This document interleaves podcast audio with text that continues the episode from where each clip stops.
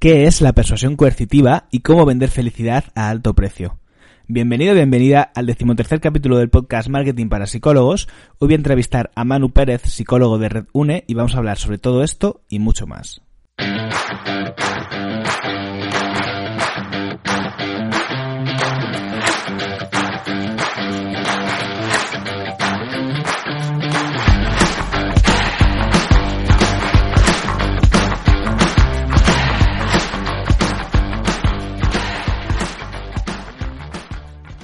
Durante todo el tiempo que llevo metido en temas de marketing siempre he tenido ciertas dudas, ¿no? De dónde está el margen entre lo ético, lo excesivamente persuasivo.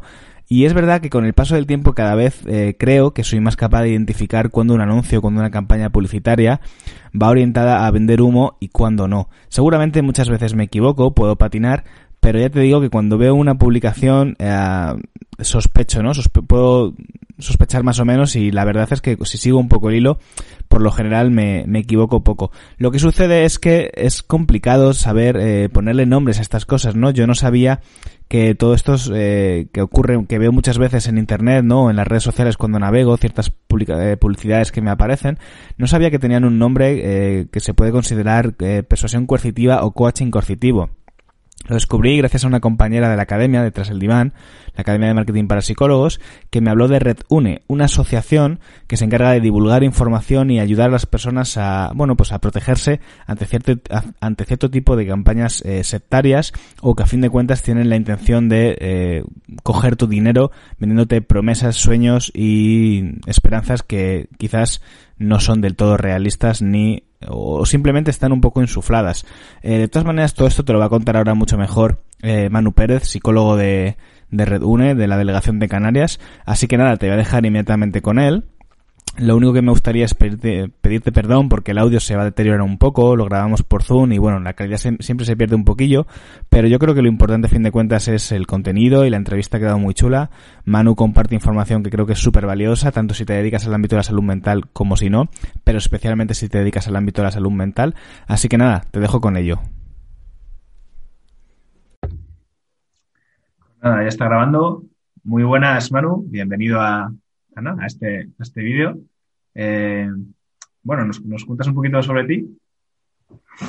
Muy bien, pues oye, pues encantado de estar aquí, Ale. Eh, bueno, yo soy Manuel Pérez, soy psicólogo general sanitario y también desde hace tiempo soy delegado en Canarias de una asociación que se llama Redune. Eh, y la asociación Redune se dedica a, atender el, fenómeno de las sectas en España y algo que se llama abuso de debilidad. Por eso también me has invitado y me gustaría y me das la oportunidad de hablar de este tema también, ¿no? en, este sentido. Yo conocí a Red Une por, por Alba, una, una compi que está en, la academia, ¿no? A raíz de, no me acuerdo, de una publicación que compartí sobre cuando hablaba de un, que hablaba de un anuncio, pues así, de estos que a veces critico, ¿no? Cosas chungas que te encuentras por internet. Y me habló de vosotros, me puso en contacto y, y pues yo les quiero conocer y me gustaría entrevistar. Cuéntanos un poquito más sobre Red Une, que, no sé qué cosas hacéis en la asociación, qué, qué objetivos tiene. Pues Red Une, mmm, como asociación, se dedica a la divulgación y a, y a la atención de, víctimas de, del fenómeno de, abuso de debilidad o, o víctimas de, de procesos sectarios o no sectarios, es decir, eh, personas que se han visto muy vulneradas o, incluso eh, muy victimizadas por este tipo de, temas. ¿no? Lo que pasa es que, eh, pese a que la asociación se, se, dedica a esto, ¿no? el contenido de la charla irá un poco más allá, ¿no? hablando de, de la ayuda del, del, abuso de debilidad en un sentido más extenso, las responsabilidades que tienen las personas o que tenemos las personas que trabajamos con personas que a veces se nos escapan, eh, algunas cosas que, tendríamos que tener en cuenta. Y básicamente Redune se, trata de, de, ir generando un conocimiento amplio y extenso sobre, una, problemática bastante oculta, no visible. Es una problemática social muy fuerte, muy desagradable, que trae muchas consecuencias y, y también eh, consecuencias a largo plazo sobre las personas, las familias y, y, y es desconocida. Por lo tanto, eh, lo que intentamos es dar a conocer un poco toda esta problemática porque podemos nosotros también vernos implicados en algo así. Mm. Para alguien que, quizás llegue un poco de nuevas y, te voy a hablar sobre, eh, sobre sectas, puede pensar, eh, ¿qué tiene que ver esto en un canal de, marketing, ¿no? De marketing para psicólogos. Y voy a, voy a encuadrarlo un poco para explicar un poco la motivación de esta entrevista. Eh, yo, además de ser psicólogo, pues estoy enseñando temas de marketing a, otros profesionales y hay un, hay un tema siempre que está ahí pululando, que es el tema de la persuasión, ¿no? Que a mí me genera claros y oscuros porque eh, claro, ¿dónde está un poco el límite ¿no? entre lo que sería una persuasión, un hablar con encanto, por así decirlo, y ya pasarnos de rosca y empezar a engañar a las personas? ¿no? Y, claro, eh, cuando Alba me habló del término persuasión coercitiva, dije, creo que esto es, el término que necesito conocer para, para un poco entender esta, ¿no? esta, este límite. Eh, así que te pregunto, Manu, ¿qué es, qué es la, la, la persuasión coercitiva?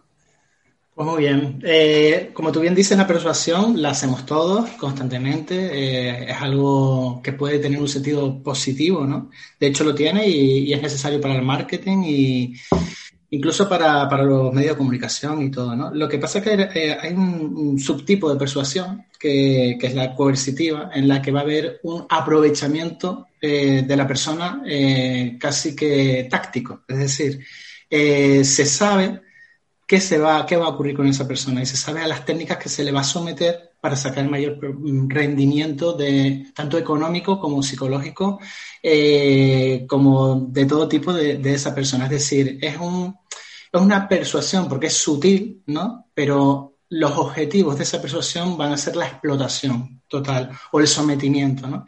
Sí me gustaría, porque es la única cosa que me preparé para la entrevista, para leerla, la definición, ya que es importante, ¿no? Si quieres la leo, la que hizo José Miguel, Cuevas, que es compañero nuestro, ¿no? Y la tengo aquí. Eh, subtipo de persuasión dañina, violenta, a la vez que sutil, que es aplicada de forma sistemática y organizada, consigue alterar significativamente la identidad del individuo consigue alterar los valores, las actitudes, las conductas, las preferencias, las relaciones, generando una nueva pseudoidentidad. Existe un rapto psicológico de la persona y se utiliza a las personas con fines para conseguir los medios de un grupo o de una empresa. Entonces, eh, Cuevas y otros autores ah, definen ese tipo de, técnicas, el control del ambiente, control de la información, información sesgada, eh, exaltación de las emociones y vulnerabilidades emocionales, abuso emocional, al final adoctrinamiento y, una imposición de una autoridad. Ya lo quito de aquí, ¿no? Eh, al fin y al cabo es como un sometimiento de la persona sin quererlo, ¿no? Eh, y no solo se da en el ámbito de las sectas o del coaching coercitivo que, podemos hablar y tal, sino también en, en, algunos fenómenos como el moving o como la violencia de género, etcétera, etcétera. ¿no? Lo que pasa es que se está utilizando mucho en este terreno. Hmm. ¿Te queda más o menos claro? Sí, más o menos creo que sí. Eh, eh, para nosotros los psicólogos esto es muy interesante, o sea, es como coger la mente, esto de la pseudoidentidad Luego, cuando hablemos de los grupos, de los grupos eh, que se generan en cuanto al marketing, etcétera, etcétera, ¿no? Eh, el tema es cómo tú vas viendo cómo la persona va cambiando, va cambiando su discurso, va cambiando su forma de ser, sus actitudes, de repente ya no vincula con la familia, no vincula con lo demás, porque tiene un objetivo, tiene una meta, ¿no? Y esto tiene mucho que ver con el, con algunos coach, con eh, visiones del coaching coercitivo, por ejemplo, ¿no? Que, que te meten en una, una estructura muy viciada. Ya que sacas el tema, eh, lo has hecho tú, no yo. La verdad es que a, algunos, a los coaches... Ah, yo, perdona, me adelanto. Les tengo fritos. Eh, luego quiero hacer una puntualización sobre el tema del coaching también, que me parece muy importante. Pero, ¿qué es el coaching coercitivo? Claro, eh, el coaching coercitivo, vamos a, hablar un poco del coach, no tiene que ver con el, con el fenómeno coach en general, sino es un subgénero del coach, ¿no? Es el que nosotros hemos visto en el que al fin y al cabo va a haber una, una explotación de la persona, se le va a llevar un poco al extremo en poco tiempo, se paga mucho dinero por ese tipo de talleres, incluso se firman contratos de este taller vale, vale 6.000 euros y se lo abandonas, pues tienes que pagarlos igual. Eh, se mete a una persona vulnerable dentro de un sistema explosivo, es decir, se lleva practicando desde los años 60 en Estados Unidos y en España yo por lo menos lo llevo viendo desde hace 10 años con mucha bomba, mucha bomba eh, explosiva, mucho dinero y, que al final eh, a veces eh, suponen una estafa o un engaño porque ¿en qué se trabaja? ¿Hacia dónde te lleva eso realmente? Que me gustaría profundizar en ese tema, ¿no? ¿En qué, en qué parte y hacia dónde lleva? Y en la asociación y en otras asociaciones que tienen que ver con este tema, vienen personas muy dañadas, muy dañadas por este tipo de explosiones, muy dañadas tanto psicológicamente como económicamente, ¿no? Entonces, claro. Vale, eh, a ver si lo he entendido bien, ¿vale? Digamos que si, si más, traduciéndolo un poco a mejor palabras que podamos eh, entender un poco todos. Vale, vale, vale, vale. Es como un poco como una promesa de algo que vas a conseguir, ¿no? Un objetivo que tiene relación, que está relacionado de alguna manera, entiendo, con la salud mental, generalmente, ¿no? Que a mí se me vienen como, como anuncios que he visto en, pues, circulando por ahí y ahora, sin meterme mucho, los, a lo mejor los puedo contar un poco por encima, donde básicamente se te hace una promesa para que vas a conseguir algo muy grandioso y suele ser caro, ¿no? Sí. Suele ser algo muy caro. Sí. Hombre, esto también lo puede usar eh, eh, otras ramas, ¿no? Sí, el coaching normal y tal, pero en el coercitivo lo que pasa es que exactamente eso, va a haber una amplificación, es decir, lo que normalmente lo que te van a vender es la libertad, eh, no tanto en salud mental, puede ser liberarte de la ansiedad, encontrar la felicidad, eh, superar todos los baches de tu vida para llegar por fin a ese lugar que tiene que ver con la salud mental, pero también de crecimiento eh, económico. Eh, por fin vas a encontrar el puesto de tu vida, por fin vas a ser esa persona que es como vivir o mostrarte el ideal de persona que deberías de ser y empezar a, exprimirte con talleres milagrosos, talleres potentes y milagrosos, ¿sabes? Como métete aquí con nosotros, que con nosotros lo vas a conseguir por fin. Y esto mm. es un poco ese marketing, ¿no? Tan, tan agresivo, además, es súper agresivo el marketing eh, que, utilizan. O sea, que cuando hablamos de jugar con la vulnerabilidad, no nos referimos necesariamente a personas que se encuentren en un estado mental, eh, como puede ser un estado depresivo, un estado, un estado que diagnosticaríamos en salud mental, sino incluso personas que se juegan un poco con sus sueños, ¿no? Que se les hacen promesas muy ampliadas, muy, la es que me está, viniendo, me está, a la mente todo el rato el caso del, de este de, siempre lo pongo como ejemplo, me parece, pero es que me parece que es muy representativo, el de Trafficker Digital, el de Roberto Gamboa. Sí, Lo conocen, ¿no? Sí, sí, sí, sí. Claro, este es un, tipo de, em, de, producto que en, base, si coges algunas literalidades de las promesas que hace, pues juegan mucho con el tema de vas a ser nómada digital, vas a cambiar tu vida, vas a ser dueño eh, y te ponen vídeos, pues eso, paseando por la montaña, otro día por la playa, eh, con un montón como de valoraciones positivas de gente que ya lo ha conseguido. Te, crean, te generan un clima de que vas a pegar un petardazo y a fin, de, a fin de cuentas es una formación para aprender a usar, a hacer publicidad de pago. Exacto. Que eso hay millones de cursos, ¿no? Al alcance. Sí, sí, sí.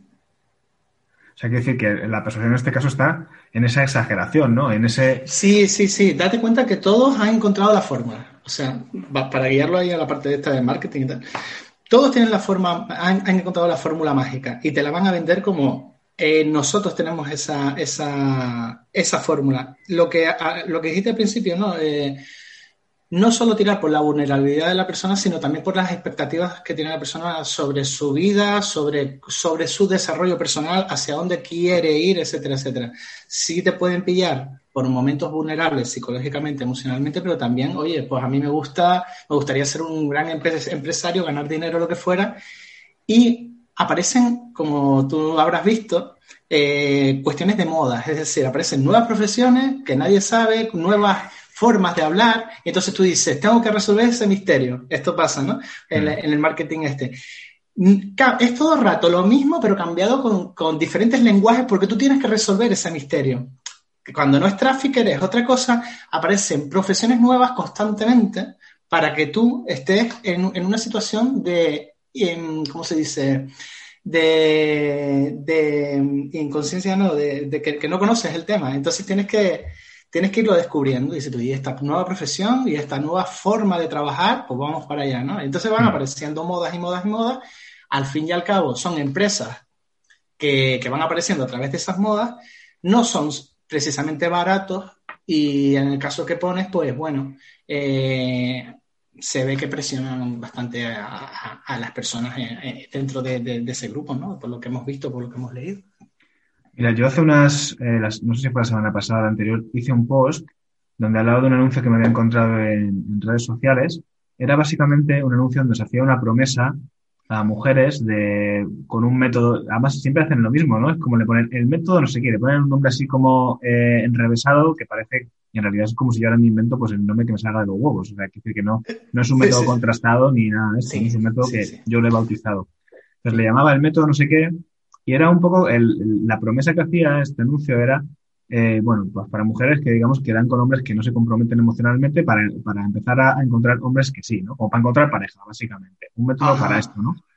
y usaban una imagen de, en la imagen del anuncio se mostraba la imagen de una mujer, eh, pues de unos entre 40 y 50 años, con el pelo cano, así como, como si la vida lo hubiera maltratado, como disgustada. O sea, estaban haciendo un poco como referencia de este método te sirve para no convertirte en esta, en la mujer frustrada que no, que no consigue dar con un hombre tal. ¿Tú esto lo, llamarías eh, persuasión coercitiva, coaching coercitivo? O sea, así como un poco sin, sin que hayas visto el anuncio, pero ¿qué te parece?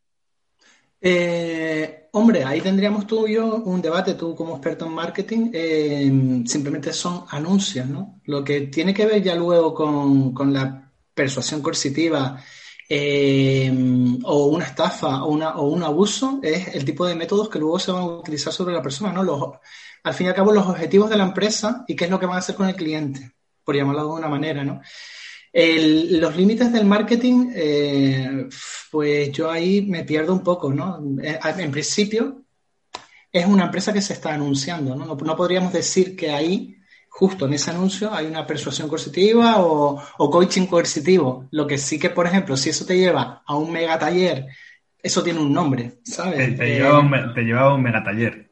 Bueno, pues esos mega talleres eh, en los que se abusa de la vulnerabilidad de un punto muy delicado de la persona, se le hace, se les pone públicamente, tipo Tony Robbins, se les pone públicamente sus miserias, eh, hay un love bombing muy alto y aquello, pues eso es lo que se llama coaching positivo.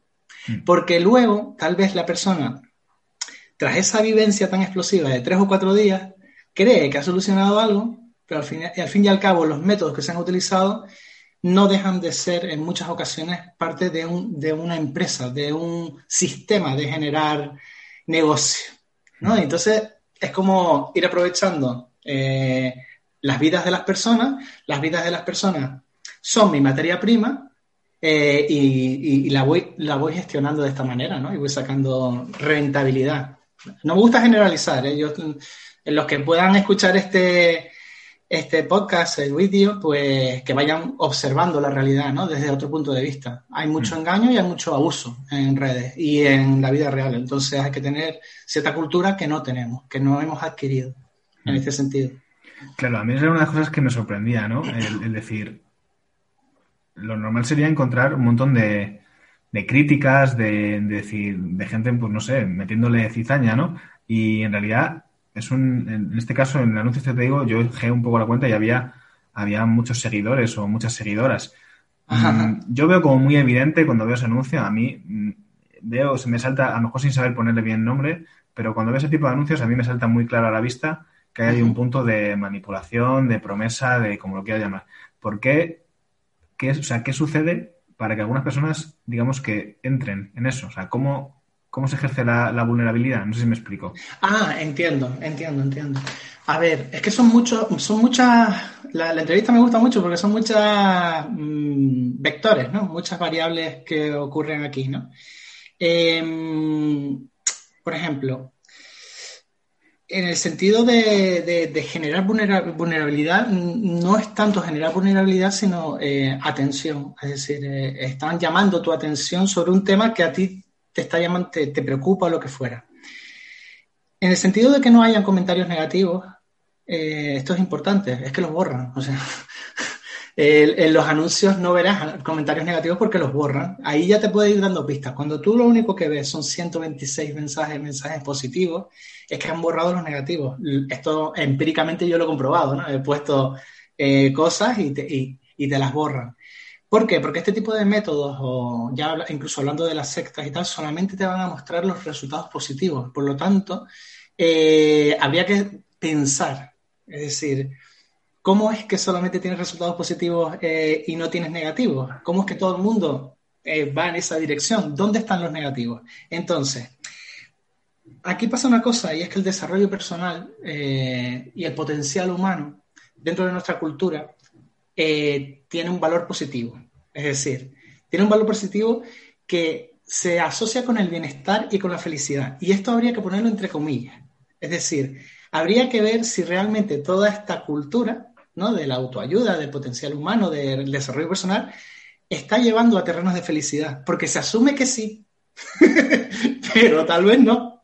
Se ha asumido de que sí. ¿Por qué? Porque es todo blanco. Es decir, se mueve en terrenos blancos, en cosas bonitas, en cosas de promesas, en lenguaje positivo. Aquí es cuando yo, y ahora ya me enredo, es cuando digo que hay, estamos en una cierta sociedad pasivo-agresiva. Es decir, en una cosa que te muestran una cosa por un lado, pero que en el fondo hay eh, un, aprovechamiento dentro de, tanta, de tantos temas, ¿no? Entonces, cuando una persona se mete en un terreno de desarrollo personal, no te va a decir que le va mal, porque ya considera que el desarrollo va a ser largo, que el crecimiento va a ser largo, porque realmente no hay un final. Entonces, si está metido dentro de conocer a gente nueva, que estamos en un mismo propósito, Dios, qué bueno está esto, está buenísimo, pasé un fin de semana de puta madre, me fui hasta el retiro, todo esto está genial, ¿no? No te va a decir, me va mal. Y la gente que les va mal no sabe cómo denunciar.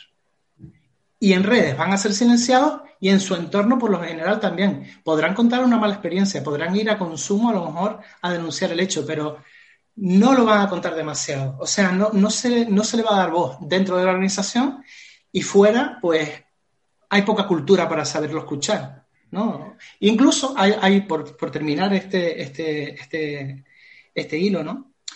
Incluso entran ya dentro de la mentalidad del desarrollo personal y pueden llegar a pensar que ellos mismos han fracasado en el método. Esto es súper importante, porque todo este tema del desarrollo personal, de la presión y tal, hace pensar a la gente que ellos eh, han fracasado dentro de un método que es la bomba. Y esto va generando fracaso tras fracaso, un libro de autoayuda, bueno, no me ha servido, el otro no me ha servido, ir a un psicólogo, tampoco me ha servido va generando una indefensión muy alta en la persona hacia sus problemas. ¿Por qué? Porque resulta que hay millones de métodos, todos son increíbles, todos son geniales, pero yo no llego, o sea, no existe el método para mí. Y esto es el fracaso tremendo, ¿no? Y millones de casos de éxito a tu alrededor que parece que sí que lo han logrado. Exacto, exacto. La cultura de que sí, está todo muy positivado. ¿Dónde está el negativo de todo esto? Eh, eh, ahí está, es muy interesante, ¿no? Parece que todo lo demás sí lo están consiguiendo porque están hablando positivo. Mm, es complicado. Fíjate cómo será el tema. Yo tengo un artículo que sabía que iba a levantar ampollas, que se llama, eh, se titula ¿Por qué coches información tienen tres veces más pacientes que tú? Y, y, claro, yo sabía que este en algún momento iba, iba, a recibir alguna hostia, ¿no? De vuelta, porque es verdad que, que quizás no es justo tampoco meter luego hablaremos un, poco, un poquito más sobre el tema coaching. Quizás no sea justo meter a todos los coaches en el mismo saco. Y recibí, recibí un mail en contestación a este artículo o a otro que mandé, no me acuerdo, bastante cabreado, ¿no? De un, de un coach. Y él decía, oye, eso es información, yo llevo invertido en formación más de, se me dijo 20.000 euros, una barbaridad. ¿Y sabes qué, qué, pasa? Que tengo la sensación que es que se venden entre ellos. O sea, que es que los propios coaches se, se, o sea, se hacen esta propia, este propio coaching coercitivo eh, en pro de más formación, ¿no? Que son entre ellos muchas veces los que se venden. Yo que ando metido en temas de emprendimiento, ando en varias comunidades y demás, ahí rara vez hay la voz de un psicólogo, siempre hay coach. Y todos los emprendedores van a coach.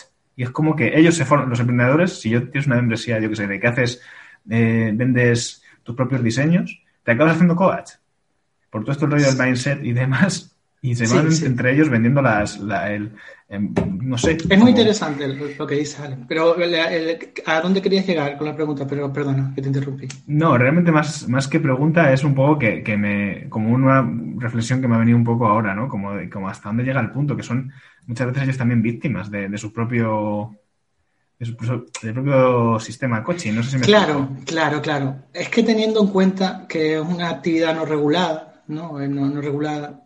Yo comprendo, y de hecho hay, y debe haber bastantes coaches que, hacen su labor perfectamente y muy bien, eh, pero ¿qué pasa?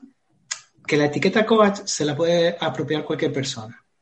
Eh, yo puedo, si quiero, siendo psicólogo, ponerme la, etiqueta de coach, que aquí no va a pasar nada. O sea, y una persona pone un curso de, de, 100 horas o, de 60 también puede apropiarse de la tarjeta de coach. Entonces, eh, mi visión de esto es que eh, el coach regulado y delimitado tiene su función, siempre teniendo en cuenta la, ética y la deontología ¿no? de, propia de su profesión, igual que nosotros tenemos la nuestra. Nosotros sabemos dónde llegar y hasta dónde llegar, ¿no? Pero eh, el tema de, de, ayudar a personas, ¿no? De, ayudar a personas y tal, eh, dentro de lo que viene siendo las terapias, incluso por desgracia metiendo el, tema del coach, es una profesión sencilla. Es decir, puedes serlo cuando quieras, porque tú te pones la etiqueta y que, no pasa nada, de verdad, que yo lo he visto que, bueno, pues soy coach. ¿Coach de qué? Pues mira, pues soy coach, eh, porque me dedico a, a hacer esto y lo otro. La crítica que yo tengo a esto, la más fuerte, parece que somos los psicólogos los que estamos más preocupados por el coach que los propios coaches. Es decir, nosotros tenemos eh, una plataforma para, eh, para poder eh, visibilizar o denunciar a nuestros propios compañeros para que haya una psicología más o menos ética y dentro del coaching, igual que también lo he visto, por ejemplo, en grupos de yoga y tal, no se preocupan porque algunos de sus compañeros, o si se preocupan, no hacen piña para decir queremos que el coach sea de esta manera denuncian a este tipo de personas porque el coach no es esto, ¿no? Entonces, al ser tan amplio, eh, a veces me da la impresión, por ejemplo, con el yoga, cuando aparecen casos de abusos sexuales en yoga, casos de, abusos, no sé qué, de, yoga eh, coercitivo o como se quiera llamar, ¿no? Que la propia comunidad del yoga, pues, mira, pasó esto, tío, sean serios con su profesión y cuiden su profesión en este sentido, ¿no? Si están molestos porque metemos a todos en un saco, nosotros no somos los, los problemáticos. O sea, el problema está dentro de esa profesión. Nosotros lo único que es que nos preocupamos por la salud y el bienestar emocional de la gente.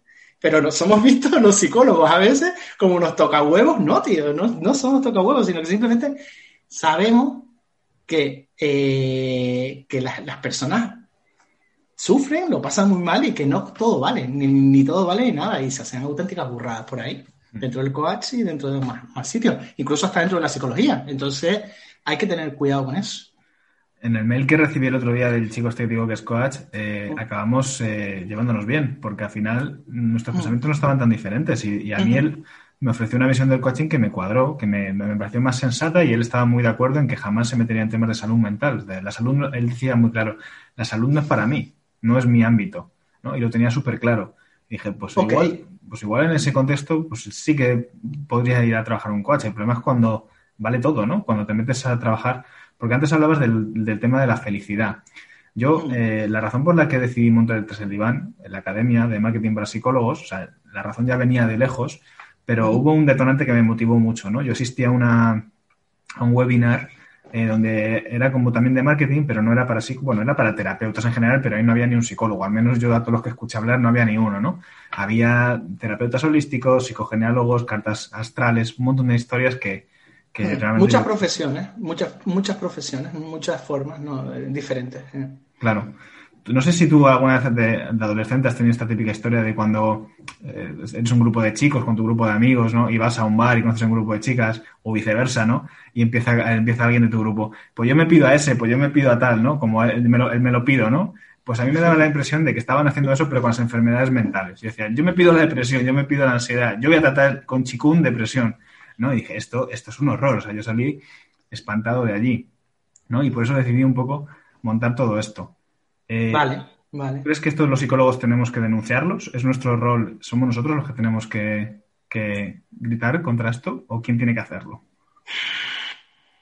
Hombre, mm, ahí tendría que meter mano sanidad pública, ¿no? Eh, y regular hasta dónde llega y, y la la falta de, concreción que hay en este tipo de cosas. Es decir, yo, yo curo, curo, curo depresión con, con Reiki, por ejemplo, ¿no?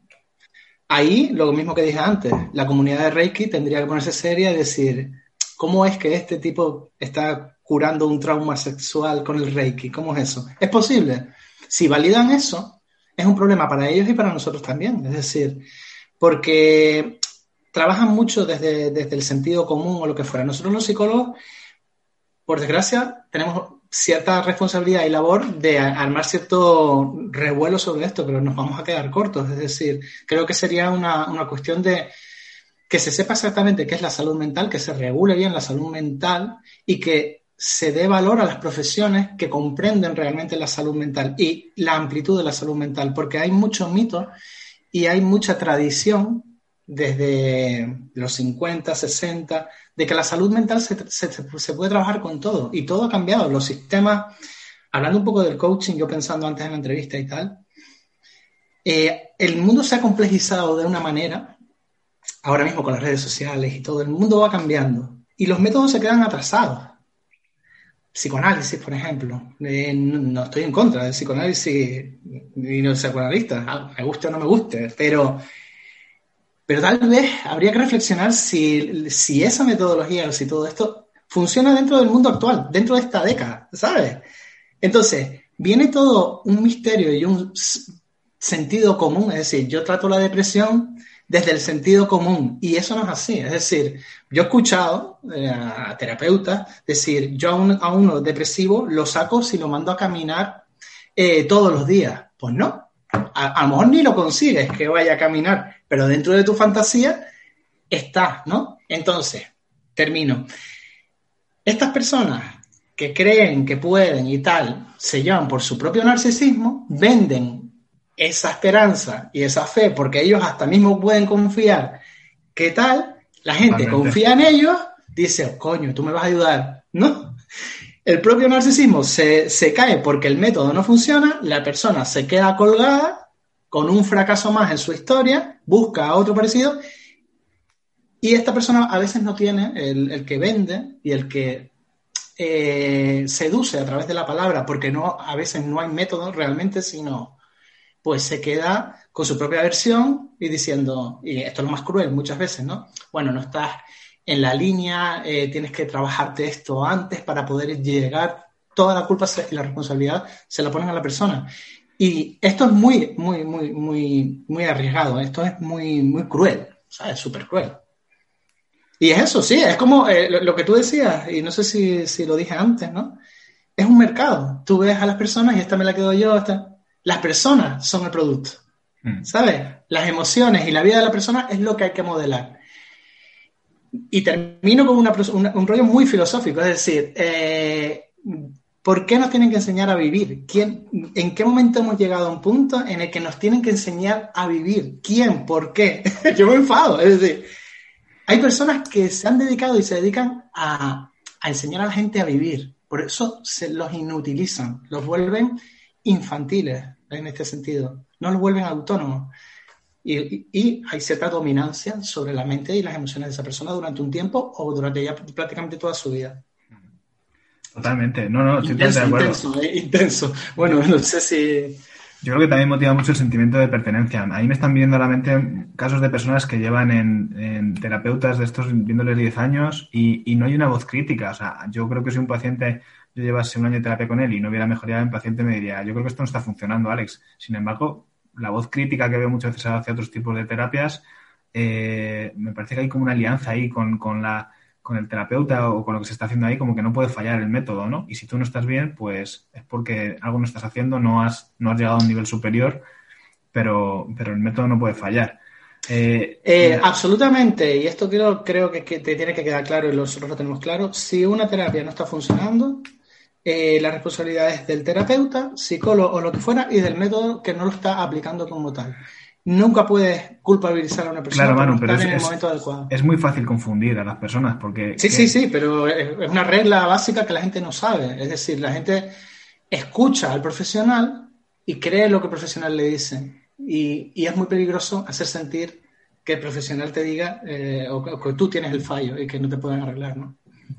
Hay un, hay un meme, no sé si lo habrás visto, muy gracioso, ¿no? Por ahí circulando, que es... Eh, es como una conversación entre dos personas y una le está contando a otra que ha ido al psicólogo y el otro le pregunta, ¿y te ha ayudado? Y dice, no, pero ya no me importa. como que el psicólogo le ha enseñado, y, esto puede ocurrir tanto en consulta de psicología como en cualquier otro tipo de consultas.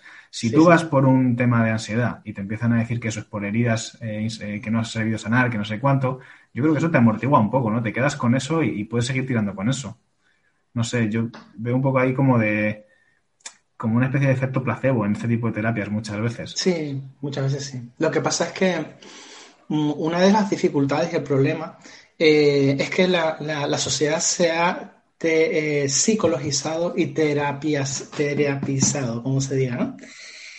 Entonces se asume que ir a terapia es, es, beneficioso, ¿no? Entonces, hay un pequeño efecto placebo, pero hay que tener cuidado en, el, en la ideología y el método que te están vendiendo. Yo he caído hace poco en la cuenta que cualquier libro de autoayuda que tú, que tú consumas o cualquier terapia, etcétera, etcétera, y más si son terapias alternativas, eh, etcétera, etcétera, y toda la amplitud, tiene una ideología de fondo. Tiene una ideología. Por lo tanto, tú estás consumiendo una terapia, pero también estás consumiendo una ideología.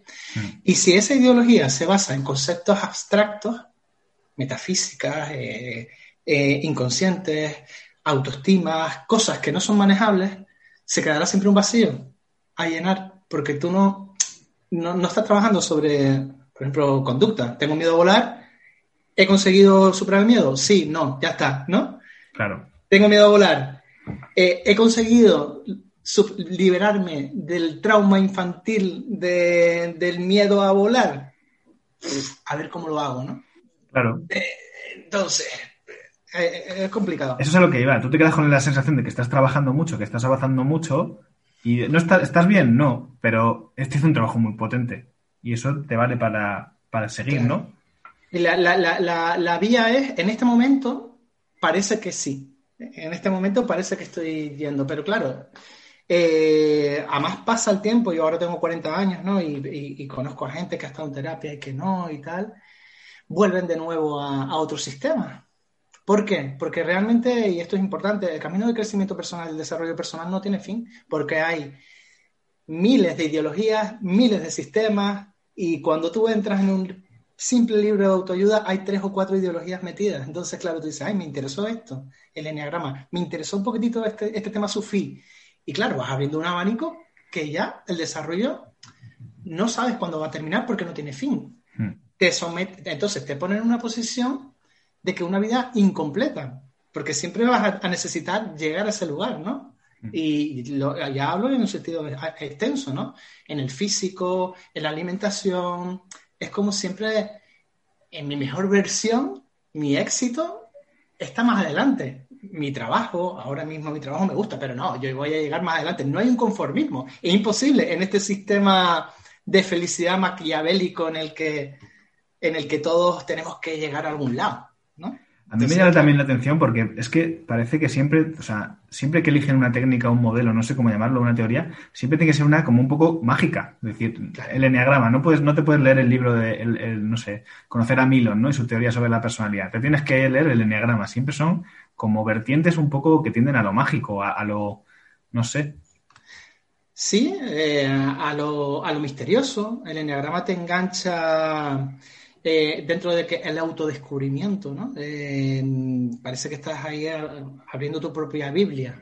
Hablo del enagrama como del curso de milagros o cualquier cosa. Estás viendo tu Biblia interior. Se ha desplazado parte de las religiones, de los pilares de las religiones, a, una, un culto del, del misterio interior y del personalismo. Y entonces, claro, se queda todo ahí. Si, si se cierra, si se cierra ese, ese autoconocimiento, pues la persona pues, al se aburre, como tú dices, ¿no? Tu, personalidad de esta manera y de ahí no tienes más nada que descubrir.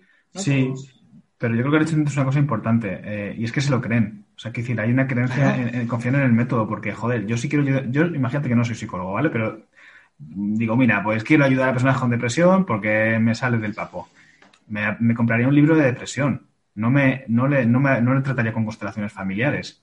O sea, ¿por qué siempre se tienen, por siempre hay que elegir un método que sea acto de fe? No sé si me explico.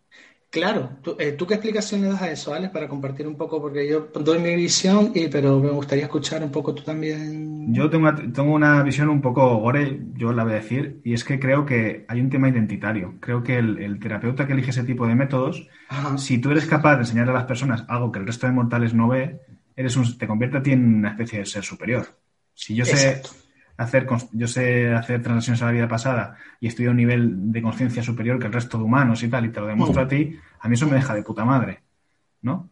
Por eso también creo que no hay, no hay esa crítica, porque creo que es que hay un poco de, de estructuración muchas veces en los perfiles que hacen este tipo de terapias. hay una cultura mesiánica y narcisista. Eso es así. Y nosotros los que tratamos a personas tenemos que saber que estamos influyendo sobre personas. ¿Qué tipo de personas somos y qué, qué técnicas vamos a utilizar sobre esa persona para que esa persona mejore? No para que yo eh, cumpla mi profecía autocumplida y, que, y pensar que ciertos métodos son, son buenos, ¿no? Y, reforzarlos. y claro, hay tanta magia, pero tú piensas una cosa, Ale, siendo un poco ya eh, caóticos y, centrados en este tema, eh, todo esto trae mucho negocio. Es decir, si la persona le das una solución y la solución funciona, eh, se acabó el negocio.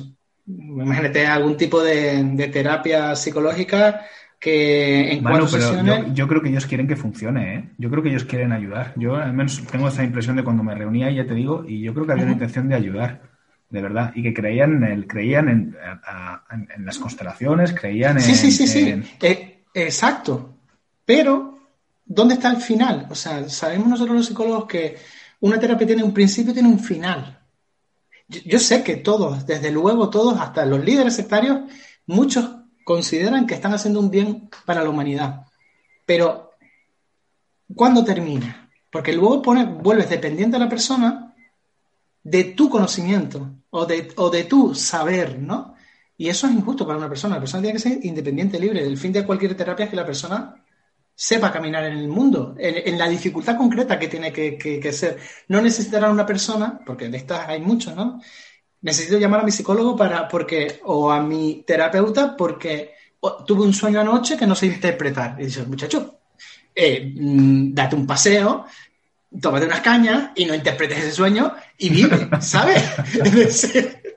es decir, se cae en una rutina de autoanálisis súper chunga, súper chunga. Eh, es que personas muy obsesionadas con sí mismas. De hecho, eh, hay una tendencia en, ciertas terapias a obsesionarse con el meta, la meta interpretación. Y eso se nota, incluso en las personas que, que entran, no sé si tienes conocidos, amigos, lo que fuera, que han cambiado su, su visión de ser el mundo hacia una visión muy introspectiva y que no tienen un diálogo ya muy, muy fluido, lo que fuera. Yo lo he visto en pacientes que vienen de terapias de psicoanálisis, pacientes que vienen con una desorganización mental porque, porque todo está, además todo está racionalizado, no está integrado realmente, está racionalizado y tiene ahí un cacao de ideas que se vuelven locos. Sí, y un autoconcepto muy fragmentado, que es la palabra, un, autoconcepto que no está homogéneo. Por lo tanto, necesito más terapia para, integrarlo. Sí. Entonces, hay una dificultad ahí. Hmm. En, en la reunión esta, y ahora ya cambiamos de tema, ellos defendían la idea de que estamos los psicólogos cabreados como monos, pero que es que en realidad son un complemento, es decir, que no son un sustituto, sino que son, oye, si alguien libremente, además de hacer su psicoterapia, quiere acudir a un sitio a hacer hipnosis, ¿por qué no va a poder hacerlo? Claro, esa, ese encuadre de libertad, de que aquí las personas son libres de poder hacer a donde quieran y demás, pues hombre, sí, en principio suena bien, pero pero esto que, pero dices en esa reunión con el coach, por ejemplo. No, yo ya te digo, yo antes de, formar la academia estuve en una reunión. Ah, en la reunión de toda aquella gente. De marketing donde había varios terapeutas, ¿no? Yo estaba calladito, yo contemplando simplemente, y, y salían temas como estos, ¿no? Como del tema de, de pues eso, de, del lugar que deben ocupar, ¿no? Porque si hablas de marketing, al final hablas también de a quién te tienes que ofrecer. Y él, y uno de los que hablaba, de que, había, que era un caso de éxito, pues comentaba que, es que los psicólogos no nos tenemos que cabrear porque son, una, son complementarios, que no van en contra nuestra, ¿no? Claro. Pero yo aquí me salgo de todo ese discurso, ¿no? Y lo que me planteo es, ¿la persona realmente necesita terapia? ¿O se le ha hecho creer que necesita terapia? ¿La sociedad realmente necesita terapia? ¿O se ha generado un sistema súper amplio de terapia? Es decir, una persona tiene que ir al psicólogo o tiene que ir al Reiki. Eh, para sentirse mejor o lo que fuera. ¿Por qué tendría que ir a, otra, a otro profesional? ¿Por qué tendría que ir? Es decir, ¿por qué estamos en una cultura tan terapizada? ¿O por qué la gente necesita? ¿Por qué hemos llegado hasta aquí? Es lo que me pregunto yo, ¿no? Hmm. Se ha generado como una especie de religión o fe alrededor de, esta cultura de, terapia y lo peor es que los datos mm, van mostrando cada vez más ansiedad, personas con ansiedad, que cada vez se medica más a, las personas, cada vez hay menos bienestar, cada vez hay menos felicidad, habiendo más fórmulas de felicidad, cada vez hay más suicidio. Entonces, algo está fallando y no está dando soluciones todo este tema, eh, no está dando soluciones, ¿no? Mm, los psicólogos, yo también he escuchado, ¿no? Que queremos acaparar el tema del... Voy a aprovechar que estoy en esta entrevista contigo, ¿no? Los psicólogos somos un porcentaje súper pequeño. Nosotros no podemos acaparar ni nada porque somos un porcentaje muy enano a la cantidad de recursos a la que la persona puede acudir para solucionar sus problemas. Están las religiones, están las terapias alternativas que son 240.000, está eh, el deporte, hay muchas soluciones para, para, las personas y nosotros tenemos un porcentaje mínimo, o sea que no, no vamos, o sea, no somos amenaza prácticamente, porque más bien somos eh, amenaza de ellos, no hay ningún tipo de, cosa ahí, lo único que nosotros tenemos una conciencia de un eh, criterio ético y un eh, código deontológico que cumplir y desde que nos lo ponen delante decimos, madre mía, qué serio es esto, ¿no? en plan, joder, esto no es ningún juego. Pero ahora mismo que tú y yo estamos hablando, de aquí a dos horas, crecerá un nuevo terapeuta, considerando que, que, tratar a una persona es un experimento, es un juego, yo puedo, pues no. Claro, os lo digo porque creo que el mensaje que transmitían es, los muchos psicólogos sois, eh, sois, estáis enrabietados y sois moralistas, ¿no? ¿A ti qué te molesta que una persona desde su completa libertad elija ir a una terapia con constelaciones familiares? Vale, el argumento en principio suena muy bien. Una persona con completa libertad que cree en las constelaciones, en las constelaciones familiares va a una terapia con constelaciones familiares sin que le hayan vulnerado, sin que le hayan persuadido, va por su propia libertad. El problema es que lo que pasa dentro de esa consulta es iatrogénico. Seguramente sea iatrogénico. Ahí es donde yo creo que los psicólogos estamos cabreados. Porque en el fondo nos importa la salud mental. Yo no creo que. Exacto. Yo no estoy cabreado porque me vayan a quitar pacientes. Exacto. Lo que ocurre dentro de esa, de esa consulta puede generar más problemas que, beneficios. Es decir, vas por un problema y sales con cuatro problemas. Es iatrogénico, como dices tú, ¿no? Entonces, eh, no es que estemos quedado no, sino que conocemos lo que puede venir bien y lo que por sentido común eh, se hace y no, y no puede venir bien, ¿no? En este, este, este caso. Has hablado de varias cosas que me parecen súper interesantes, que es el, exceso de terapia, no sé si lo has llamado así exactamente, y yo muchas veces lo pienso también, ¿no? Eh, creo que ahí el concepto de la felicidad se ha, se, ha, se ha, usado y se ha usado de él. ¿Tú qué entiendes cuando alguien te dice un método para ser feliz o te dice una cosa de estas? ¿De qué estamos hablando cuando hablamos de felicidad? Porque yo la verdad es que no, no sé, no sé qué exactamente qué es lo que me va a encontrar. No sé si ya soy feliz, si tengo que ser más feliz. Estoy un poco perdido con la felicidad. ¿Tú? sí, sí, no sé qué pensar sobre, sobre qué es la felicidad. esto es que es un debate fuerte, ¿no? Eh, ¿Qué es la felicidad? En, un sentido básico, es un estado de ánimo, ¿no? Es un estado de ánimo en el que uno se siente, está vinculado a ciertas cosas. Pero lo que no nos paramos a pensar es que mm, la felicidad en sí, y ahora yo soy, sí que soy muy alternativo y radical, se ha radicalizado un poco el, concepto de, felicidad. Si te paras a pensar, si tú hablas con un amigo o tú dices que no eres una persona feliz, entras dentro de un grupo de personas. O sea, da mucha vergüenza decir que uno no es feliz. Yo puedo decir no soy feliz y cuidado, ¿eh? Cuidado porque la gente está presionada a, ser feliz. Y, y existe una cultura muy viciada de una felicidad condicionada a que ocurran cosas. Es decir, serás feliz si ocurren tantas cosas, si eres libre, si en, tu entorno cultural te sientes bien, por fin contigo mismo bien, si te desarrollas en el trabajo, si 240.000 cosas de un, un constructo o, una eh, noción de felicidad muy errónea a lo que viene siendo las emociones de felicidad. Manu, para ir acabando, eh, ¿qué señales de alerta o qué indicios, para estar un poco suspicaces, ¿no? Cuando vemos eh, publicidad en redes sociales, o sea, ¿qué, ¿qué red flags, ¿no? Nos tienen que saltar un poco las alarmas de que algo va por el lado del coaching coercitivo o, de la persuasión coercitiva.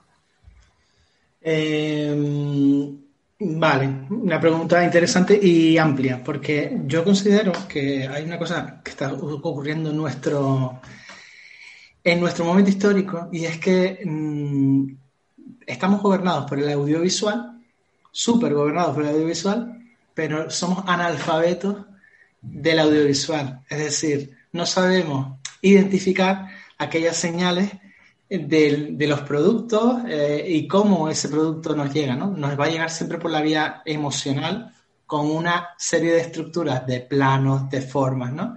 Y es, curioso, ¿no? Como no sabemos, cómo, cómo, somos eh, en ese sentido analfabetos, ¿no? Dentro de la era audiovisual no sabemos ese lenguaje, no sabemos cómo, cómo buscarlo, ¿no? Entonces esto es una ventaja para, para los anunciantes, desde luego.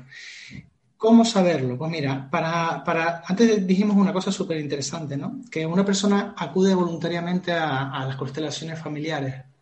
Para acudir voluntariamente a las, constelaciones familiares, la persona tiene que estudiar lo que son las constelaciones familiares, buscar y, saber cuáles son los beneficios, cuáles son los pros y los contras, escuchar las voces críticas.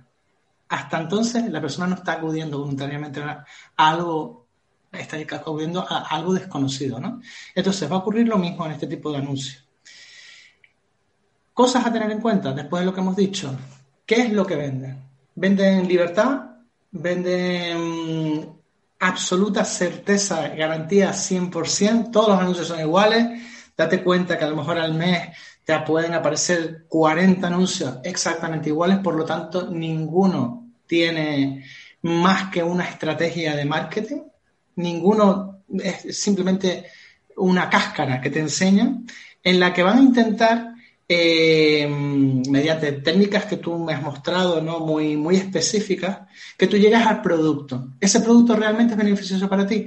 ¿Qué me están ofreciendo? Yo he llegado a través de un, anuncio de internet de coach, esto para, para un poco alertar a los coach, eh, es una academia de coach que está en Madrid, y a través de un anuncio de coach de baile, de aprende a bailar y llegas explorando y explorando a través del anuncio, que es lo que invito a la gente a explorar, explorar qué es esto, qué es, qué es esto, partiendo de la base que es un engaño. O sea, yo parto siempre de lo malo, para que luego me demuestre qué es lo bueno, ¿no? Va a haber muchos mensajes de libertad, muchos mensajes de superación, mucho tal, y en este llegué a consumo de ayahuasca. Es decir, el fin final de ir picando y picando era meterte en un grupo, para meterte en otro grupo, para meterte en otro lado, para que fueras a un retiro de ayahuasca, a través de un anuncio de coach. Es decir, lo que nosotros vemos es el teatro. Hay que nosotros, como consumidores, tenemos que adentrarnos y, ver si realmente detrás de estos discursos narcisistas y manipuladores vamos a encontrar la respuesta. Hay que tener mucho cuidado, porque hablando de lo que nosotros atendemos en, en, la, asociación o personas que están muy vulnerados con esta, el daño es muy alto, es súper alto y casi que crónico en ocasiones, ¿no? Entonces, no es ningún juego. Esta gente va a alterar tu percepción de la realidad, esta gente va a alterar tu percepción económica, te va a sacar 6.000 euros por un, por un misterio por resolver y eso hay que tener mucho cuidado. Creo que estas pautas básicas, muy básicas, pueden ayudar. Y lo primero, lo que yo haría, esto, esto no, no es cierto, voy a comprobar que es verdad. Demuéstrame que eso es cierto, pero no me lo demuestres mediante la palabra. Vamos a ver, porque te pueden enredar, ¿no? Sino, voy a hacer un estudio muy amplio del campo antes de meterme en cualquier lado. Bueno, yo por dar algunos epígrafes así de, anuncios que a mí me harían sospechar, pues en general todos los que sean muy exaltados, que hagan promesas demasiado grandes, todos aquellos anuncios que te metan en funnels, embudos de venta muy complejos, que vas pasando por diferentes fases, que un, webinar luego y luego otra historia. Todos este tipo de estrategias así muy... Eh, que no digo que todas sean una estafa ni mucho menos, simplemente que a mí me despertarían las alertas, ¿no? Todo lo que falte información no sea demasiado claro, no te suelten el precio hasta que estás en una, fase muy avanzada del embudo. Todas estas cosas eh, a mí me hacen sospechar de que hay una parte pues eso, de que, a ver, si los productos pueden ser, eh, pueden ser buenos, la cuestión es que te quieren un poco ir comiendo el tarro, ¿no? Para que al final pagues un precio más elevado del que luego es. Entonces, esa falta de claridad, si alguien no te, te metes en un embudo, ¿no? Que te va contando milongas y te va ilusionando, pero en el fondo ya, ya, pero ¿qué me estás ofreciendo? ¿Qué precio? ¿Cuándo y de qué manera? Si esa, si esa información le cuesta darla, eh, a mí me, mosquearía bastante. Es una de las cosas que me, que me mosquearía. Estas son algunas señales que se me ocurren así comentar. Eh, eh, ya una parte más técnica, ¿no? Del marketing y, cómo van sucediendo las cosas de, forma estratégica, ¿no? Claro, yo creo que ahí el, tema es el, el, marketing hay una cosa que se llama los, puntos de dolor, ¿no? Y la cuestión es cómo tratas esos puntos de dolor. Eh, yo, por ejemplo, en, en, la academia trato puntos de dolor. Por ejemplo, un psicólogo que quiere empezar a trabajar por cuenta propia y no sabe por dónde empezar, eso es un punto de dolor, el estar desubicado, el estar desorientado, ¿vale? Pero se trata del punto de dolor pues con honestidad. Es decir, mira, pues tienes una serie de recursos, puedes hacer herramientas, eh, puedes hacer publicidad en Google Ads, necesitas una página web, necesitas una serie de recursos, ¿no? Y bueno, es aprender a usar las herramientas y punto. Creo que es un código muy distinto a conseguir una esfera de secretismo que no sabes muy bien, eh, que hay un método mágico que te va a hacer para conseguir un montón de pacientes, 25 pacientes en una semana. Ese tipo de anuncios es de los que yo huiría. Yo también huiría de, la sensación de que mi vida es miserable y tengo que pasar por ese proceso, ¿sabes? Porque te ponen en una situación siempre de, bajo estándar y este tema de la felicidad que hablábamos antes y tal se está convirtiendo en un tema elitista. Es decir, si eres feliz y si consigues ciertos retos y ahí estarás en una parte de la población, eres, serás un ciudadano muy concreto y si no, no. Entonces, este tipo de anuncios te, colocan en en una posición de de un escalón por debajo o muchos escalones por debajo de una persona digna, por decirlo de una forma. ¿Y qué pasa? Que, hay un abanico inmenso eh, de, de, productos alrededor. Yo creo, Manu, que eso, ¿sabes qué pasa? Que esto también evoluciona y cada vez somos eh, más perspicaces en detectar que esa promesa de felicidad y tal, en hmm. general, cada vez es más, nos huele más a humo, cada vez nos... Entonces se está perfeccionando, ¿no? Y cada vez ahora están como atendiendo, pues eso, anuncios tocando vulnerabilidades muy concretas. En el caso que te he puesto antes de lo de no encontrar pareja, eh, usan mucho un ángulo que es el de llevas no sé cuántas psicoterapias, no te ha funcionado y esto es lo que ahora, o sea, cada vez se trabaja más las, como los microcontextos, ¿no? Los problemas más individuales. No consigues dejar de fumar, no consigues dejar una adicción, no consigues, ¿no? Y se trabaja muy desde ahí. de hecho, se segmenta, ¿no? La misma empresa eh, va segmentando el anuncio a, diferentes problemáticas, ¿no? Claro, yo lo hablo, yo de hecho en la última, una de las últimas explicaciones hablo de lo que se llama el cliente ideal. Y eso no es un problema. Si tú te, o sea, si es que es lógico, te tienes que dirigir a tu público. Pero lo que quiero decir es que cada vez hay más, eh, es más sutiles, ¿no? Es más, está más elaborada esa, esa persuasión o esos engaños. Entonces, en general, como pauta así, huye de los métodos mágicos. Yo también trabajo mucho con temas de alimentación y las personas siguen consumiendo dietas mágicas, a pesar de que saben que no funcionan. Esto sigue pasando. ¿Vale? O sea que todo lo mágico huye de ello, que por lo general no suele ser cierto. Bueno, Manu, pues para acabar, eh, momento de que nos cuentes un poco dónde te podemos encontrar, si tú tienes algún proyecto en mente. Pues, Ale, pues muchas gracias por la entrevista, porque me ha parecido que dar voz a esto es muy interesante y, te animo a, que sigas en esta línea de tu canal. Yo, pues, en el tiempo que llevo de psicólogo, me puedo encontrar en Facebook eh, como psicólogo, Manuel Pérez Torres, psicólogo. Ahí hago un poco de esto, en el LinkedIn también, pero ahora actualmente me voy a desmarcar un poco creando una plataforma de formación que se llama Cultus, Cultus Formación, y tiene que ver con la formación en, en todo este tema de la persuasión coercitiva de sectas hacia colectivos profesionales, es decir, psicólogos. Hay mucho desconocimiento y hay que cubrirlo de alguna manera. Entonces, si en el momento de esta entrevista no lo va a estar, cuando salga a la luz, pero si más adelante, pues busquen Cultus Formación y por ahí podrán encontrar todo el trabajo que estamos haciendo. Cuando lo tengas, pásamelo y lo pongo en las notas del, del programa, ¿vale? Muchas pongo, gracias. Pongo ahí el enlace que será .com.es, no sabes aún, ¿no? ¿Dónde va a estar alojada? cultusformación.es. Cultusformación.es, vale. Bueno, pues lo dejamos ya dicho y en el futuro, para quien, cuando ya esté, lo pondremos ahí en el enlace, ¿vale? Muy bien, pues muchas gracias, Ale. A ti, Manu, un placer. Yo creo que nos has explicado cosas muy interesantes y creo que ayuda a que, primero, a que tengamos una mirada más crítica, a que nos validemos en la idea de que hay que defender la salud mental y no tenemos por qué sentirnos que, quejicosos y enfadados por criticar lo que, lo que hay que criticar. Y no sé, a mí me, me, ha ayudado a ponerle nombres a cosas que tenía ahí revoloteando, pero que no, no acababa de, ubicar. Y a mí también me ha servido para, expresar ideas que, creo que tenemos que empezar a tener claros todos y a mí me ha costado llegar a este punto también. Así que animo a la gente que explore, que sea, que tenga un, ojo más allá de lo que, de lo evidente, ¿no? En general. Hmm. Así que muchas gracias, Ale. A ti, Manu. Estamos en contacto. Gracias. Venga, un abrazo.